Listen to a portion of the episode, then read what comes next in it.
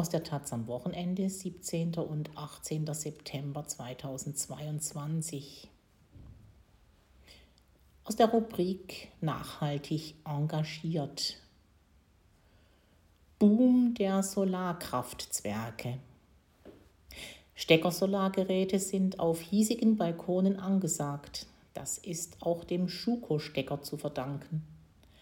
Ein paar Dinge sollte man bei der Installation aber beachten von Bernward Janzing. Sie sind keine Exoten mehr. Bis zu 190.000 Steckersolargeräte seien bis Ende 2021 in Deutschland verkauft worden, rechnet die Hochschule für Technik und Wirtschaft HTW in Berlin vor.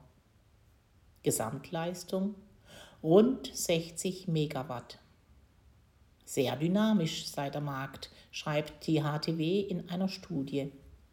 Anbieter, die befragt wurden, hätten ihren Absatz im Jahr 2021 gegenüber dem Vorjahr fast verdoppelt.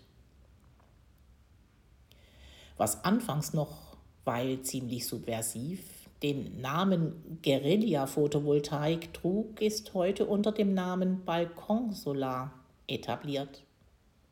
Dabei handelt es sich um Solarmodule, die einen Wechselrichter integriert haben und somit den Strom in jede Steckdose einspeisen können. So wird die Nutzung von eigenem Solarstrom auch für Mieter möglich, denn beim Auszug lässt sich das Modul einfach wieder mitnehmen. Bereits in den 2000er Jahren wurden solche Kleinanlagen in Österreich als Solarkraftzwerge propagiert. Natürlich gibt es ein paar Dinge, die man wissen muss, wenn man in das Metier einsteigt. Lange umstritten war die Art des Steckers. Der VDE setzt noch auf einen speziellen Stecker, in Klammern Wieland-Stecker, und somit den Austausch der Dose. Doch nach den Erhebungen der HTW hat sich der Schuko-Stecker mit rund 75% Marktanteil als Standardvariante durchgesetzt weil er die einfachste und billigste Lösung ist. Auch die Deutsche Gesellschaft für Sonnenenergie empfiehlt diese. Risiken birgt auch der Schuko-Stecker offenbar nicht. Bisher sei kein einziger Fall von Sachschäden oder verletzten Personen bekannt geworden, heißt es bei der Verbraucherzentrale. Das läge daran, dass die verwendete Technik ausgereift sei und man die gleichen Komponenten nutze, die auch in professionell installierten Photovoltaikanlagen stecken. Die Leistung von Balkonsolar ist auf 600 Watt pro Stromkreis begrenzt. Das können dann bis zu zwei Standard-Solarmodule im Format von etwa einem Meter mal 1,70 Meter sein. Da sich die 600 Watt Grenze auf die Anschlussleistung des Wechselrichters bezieht, können zum Beispiel auch zwei Module mit je 340 Watt betrieben werden, wenn die Wechselrichter entsprechend limitiert sind.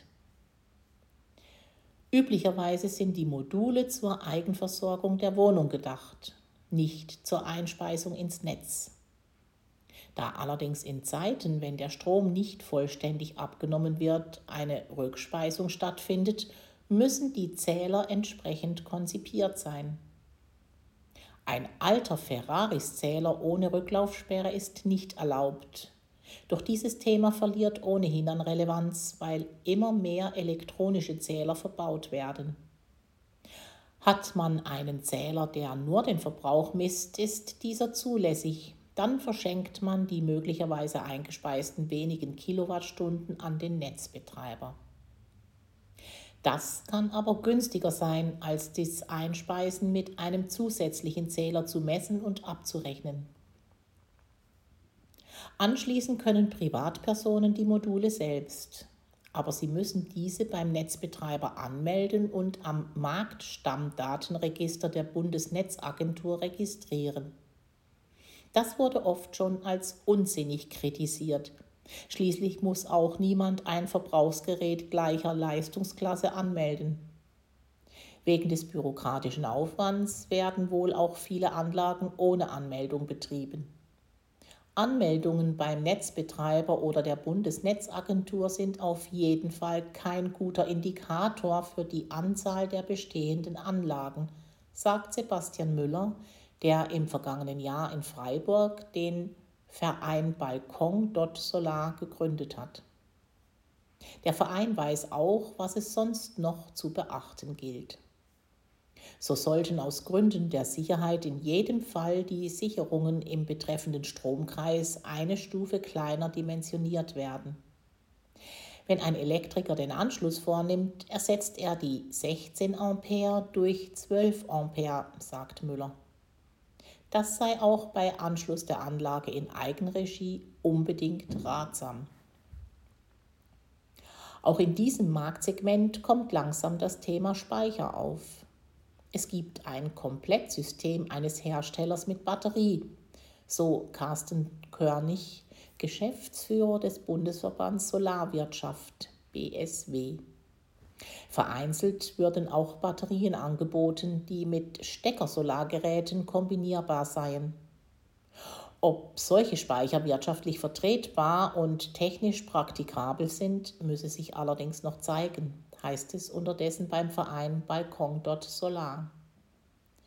Denn die Anlagen sollen ja eigentlich nur Solarstrom für die direkte Nutzung erzeugen und so den Bezug von Strom aus dem Netz reduzieren. Auch die Balkonmodule sind zuletzt deutlich teurer geworden etwa um 30 bis 50 Prozent verglichen mit den Zeiten vor dem Ukraine-Krieg. Die Preise legen heute je nach Leistung und Zubehör wie Montageelemente zwischen 500 und 1200 Euro je Modul, berichtet der BSW. Aber immer häufiger gäben Kommunen Zuschüsse bei der Anschaffung.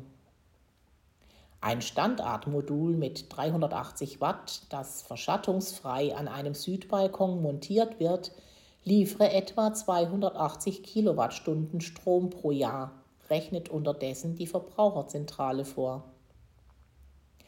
Kann man diesen Strom komplett nutzen, um Netzstrom zu ersetzen, rechnet sich die Anlage in weniger als zehn Jahren. Umso schneller natürlich, je teurer der Netzstrom wird.